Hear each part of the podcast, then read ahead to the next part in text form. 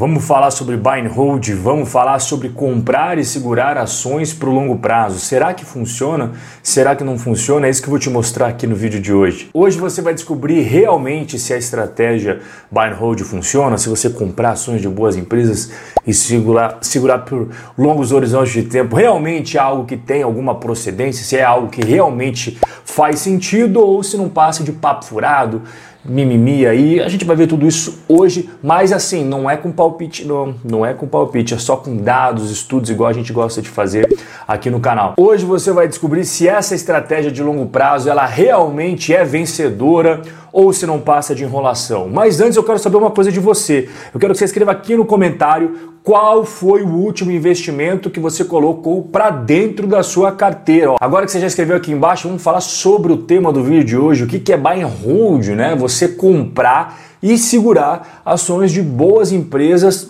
ao longo do tempo e aí ficar com essas empresas aí por um tempo indeterminado, até elas deixarem de ser boas. Quando elas deixarem de ser boas, aí você vende. Então aqui já vem primeiro pulo do gato, né, cara? Que é o quê? Ações boas, não é comprar qualquer coisa na bolsa. Tem muita gente que acredita que comprar qualquer ação vai dar bom resultado. É só comprar e segurar. Não, não é isso daí. E tem outro equívoco muito comum que é comprar e esquecer. Tem gente que acha que buy and hold é você compra hoje uma ação da empresa X, da empresa Y, e daí esquece. Não tem problema, cara. É buy and hold, é buy and hold, é comprar e esquecer. Isso também tá errado. Então, a primeira coisa que equivocada é comprar qualquer coisa. O cara não faz ideia que tá botando para dentro da carteira, ou às vezes acha que é bom e na verdade não é bom. E a segunda coisa errada que a galera costuma fazer é buy and forget. Eu vou comprar e vou esquecer. Porque buy hold é isso, é comprar e esquecer. Não, não é, cara. Existe apenas um único investimento na bolsa de valores que você pode realmente fazer buy and forget, comprar e esquecer, que são os ETFs. Porque a ETF ela é um pacotão. Então, por exemplo, vamos pegar uma ETF que acompanha o S&P 500, que é o índice, Bo, o índice Bovespa norte-americano. Ali dentro vai ter 500 empresas e esse índice sempre vai mudando, ele vai se adaptando, tá? Então você, como investidor, você não tem que fazer nada. Você compra a ETF, deixa quieto. Essa sim você pode comprar e esquecer. Agora, todos os outros investimentos, ações individuais, fundos imobiliários, não, não. aí não dá para fazer buy and forget. E os estudos que eu vou mostrar aqui para você, para fundamentar o nosso vídeo, é de três professores da London Business School. Eu vou ler o nome deles porque eu não vou ficar decorando o nome dos caras, né? Roy Dinson, Paul Marsh e Mike Staunton. Eles são professores de finanças da London Business School, inclusive eles escreveram já um livro, tem na Amazon, que se chama O Triunfo dos Otimistas. Eu acho que não tem esse livro em tradução para português, mas é um livro bem recomendado também, super bem avaliado, em que eles sempre fazem um update dos estudos. Então eles pegam lá Pô, finalzinho do século XIX, quando começaram de fato as bolsas aí prosperar pelo mundo até a data que a gente está conversando. Todo ano eles atualizam. Eles chegam a uma série de conclusões muito importantes que inclusive a gente vai ver aqui hoje. E a primeira que eu quero mostrar para você é que sempre as coisas estão mudando, cara. As coisas não ficam as mesmas na bolsa de valores. Então dá uma olhada como é que era o mercado em 1899, mercado de ações global à sua esquerda e o mercado de ações global no momento que a gente está conversando agora. Dá uma olhada aqui, ó. Estados Unidos era 15%, o Reino Unido era a bolsa mais importante do mundo com 24%, a Alemanha era quase do tamanho dos Estados Unidos em relação à importância, a França também era quase do tamanho dos Estados Unidos, a gente tinha a Áustria, a Bélgica, você está vendo aqui, ó, isso aqui é 1899, amigo. E 2021 mudou completamente. Olha a fatia dos Estados Unidos. Os Estados Unidos é 56% no mercado de ações global. Segundo lugar vai para quem? Vai para o Japão, que nem aparecia aqui, ó. Aí temos a China, que também nem aparecia aqui. Olha o Reino Unido como perdeu importância. Então você está vendo? Essa é a primeira coisa que você tem que ter em mente, cara. Os mercados, eles vão mudando ao longo do tempo. Né? O cara da França ali em 1899, hoje o papel dele, a importância dele, ó, pequenininho, pequenininho. E não apenas os mercados, né, os países, eles vão ganhando mais importância ou perdendo importância, como também os setores. Aqui na tela você está vendo 1900 deste lado, tá vendo aqui, ó? 1900 nos Estados Unidos deste lado, deste lado aqui Reino Unido 1900. E aí a gente vai comparar com 2021 nos Estados Unidos e 2021 no Reino Unido. Dá uma olhada, o setor de ferrovias era o setor preferido, era gigantesco, tanto nos Estados Unidos quanto no Reino Unido. Depois a gente tinha bancos, ó, tá vendo aqui em azul escuro, os bancos, a indústria têxtil, esse verdinho aqui no Reino Unido era muito forte. No próprio Estados Unidos a gente tem um pouquinho também da indústria têxtil, mas era muito forte o ferro, o carvão, o aço, tanto nos Estados Unidos quanto no Reino Unido. E agora a gente olha para os índices, né? Cara, mudou completamente. Agora a tecnologia aqui em rosa, gigantesca importância, industrial, você tá vendo aqui, ó, tô passando o cursor, saúde, varejo. Onde é que tá o, onde é que tá o setor mais importante de 1900 aqui? Ele nem aparece, cara diminuiu muito a importância. É a mesma coisa no Reino Unido, ó. Os setores que eram super importantes, com exceção dos bancos, inclusive eu vou mostrar para você daqui a pouco, os setores que mais prosperaram, assim, mudou. Então isso daqui você tem que saber. No começo de 1900, quais que eram os setores considerados buy and hold? Carroças, carruagens, ambos puxadas por cavalos, barcos para navegar em canais, locomotivas de passageiros, a indústria de velas, a indústria de carvão, a indústria têxtil. Será que quem comprou e segurou as ações dessas empresas prosperou, enriqueceu? Cara, Provavelmente não, porque a maior parte dessas coisas aí nem existe mais. É claro que alguns setores ainda existem, mas outros eles existem capengando.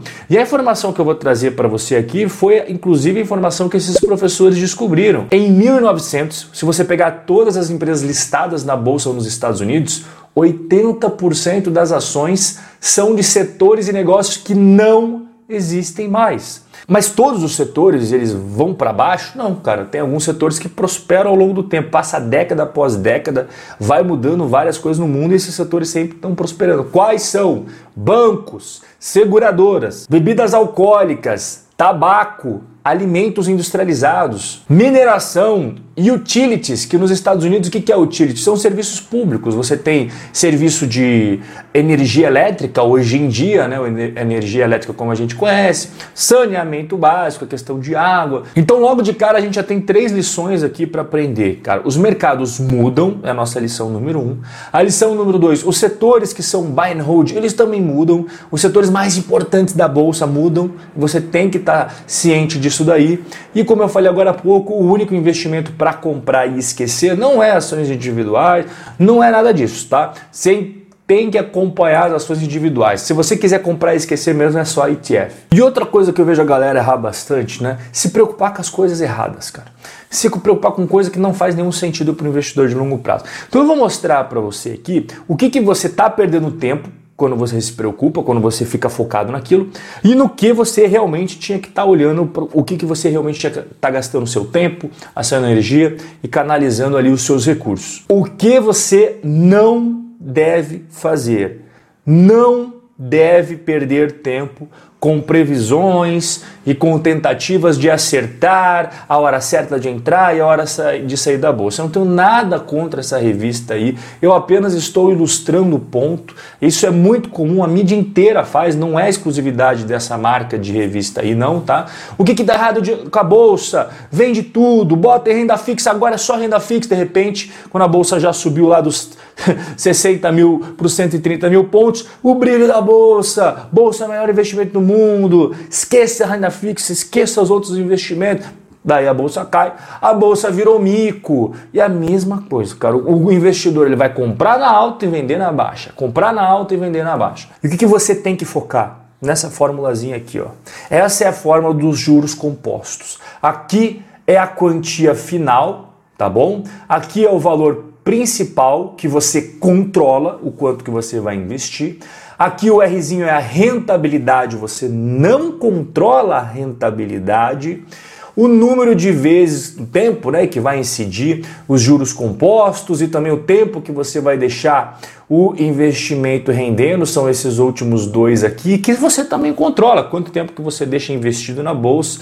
Então olha só, a galera se preocupa com a única coisa que está fora do controle, que é a rentabilidade. Você não tem controle. Tá? Não é que você vai colocar em investimentos bons o seu dinheiro, você vai ter controle, ó, esse mês é garantido 5%, no outro mês é garantido 7%, você não tem controle disso daí, cara. Agora você tem controle o valor que você investe, o quanto que você está aportando, quanto tempo você vai deixar rendendo, aí sim você tem controle. E é isso que você tem que focar. E afinal de contas, o buy and hold funciona ou não funciona?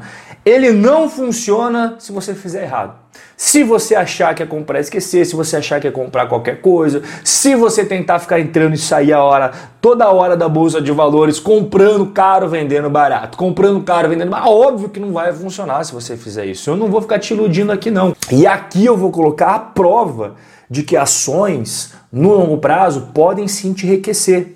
Dá uma olhada aqui do lado esquerdo, a bolsa americana, que é o que mais tem dados para você, né? No, no, Brasil a gente não tem dado de 1900 da bolsa brasileira, 1910, né? Às vezes os caras, ó, oh, por que, que você não bota do Brasil? Mas me diga, aonde que eu vou encontrar dados no Brasil de 1900 até 2020? Me diga. Se alguém tiver, me avisa, tá? Porque eu nunca vi ninguém falar sobre isso aí, não. Mas olha cá, Estados Unidos, lado esquerdo, em termos nominais, a gente gosta de re termos reais, já descontado a inflação que é aqui o quadradinho amarelo, tá? Então olha só, o cara que investiu em ações, um dólar lá em 900, hoje, real, já descontado a inflação, 2.291. De longe é o investimento que mais valorizou, né? Comparado à renda fixa de longo prazo, à renda fixa de curto prazo. Lembrando que isso aqui é com reinvestimento de dividendos. Isso significa que não é para investir em renda fixa? Não. Significa que no longo prazo, longos horizontes de tempo, as ações performam melhor, porque elas têm mais risco, é óbvio, são negócios, né? Você vira sócio de uma empresa.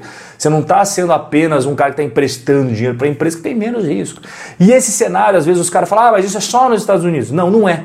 Porque esses, esses professores também mostraram que isso é no mundo inteiro. Aqui, você está vendo as barrinhas azul clarinha? Equities.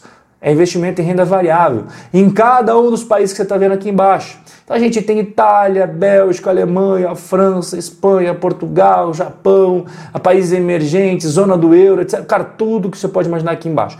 E é a mesma coisa para todos. As ações elas performam melhor. E isso que você está vendo na tela são os investimentos reais, já descontado a inflação de cada um desses países que você está vendo as barrinhas aí. Então sim, o buy and hold funciona, desde que você faça do jeito certo. Se você aplicar o que você viu aqui no vídeo hoje, você vai estar tá colocando as chances a seu favor na probabilidade de sucesso. Agora, se cometer os erros aí que a galera comete, não vai dar boa, cara. Rob, mas eu quero comprar e esquecer. Então, para você, ETF, tá? Senão, não vai dar boa, cara. Se você realmente quer comprar e esquecer, pega ETF, deixa quieto, só vai aportando lá, e aí realmente você não precisa se preocupar com nada. Agora, se você quer investir em ações individualmente, você tem que aprender a selecionar bons negócios para jogar eles dentro da tua carteira. Não vai colocar qualquer coisa lá que também não vai dar boa. E não apenas aprender o que são bons negócios, aprender a sair quando eles ficam ruins. E para você aprender como é que eu faço para analisar as empresas que têm selo Robin Holder de qualidade, eu vou deixar aqui no primeiro link da descrição quatro aulas gratuitas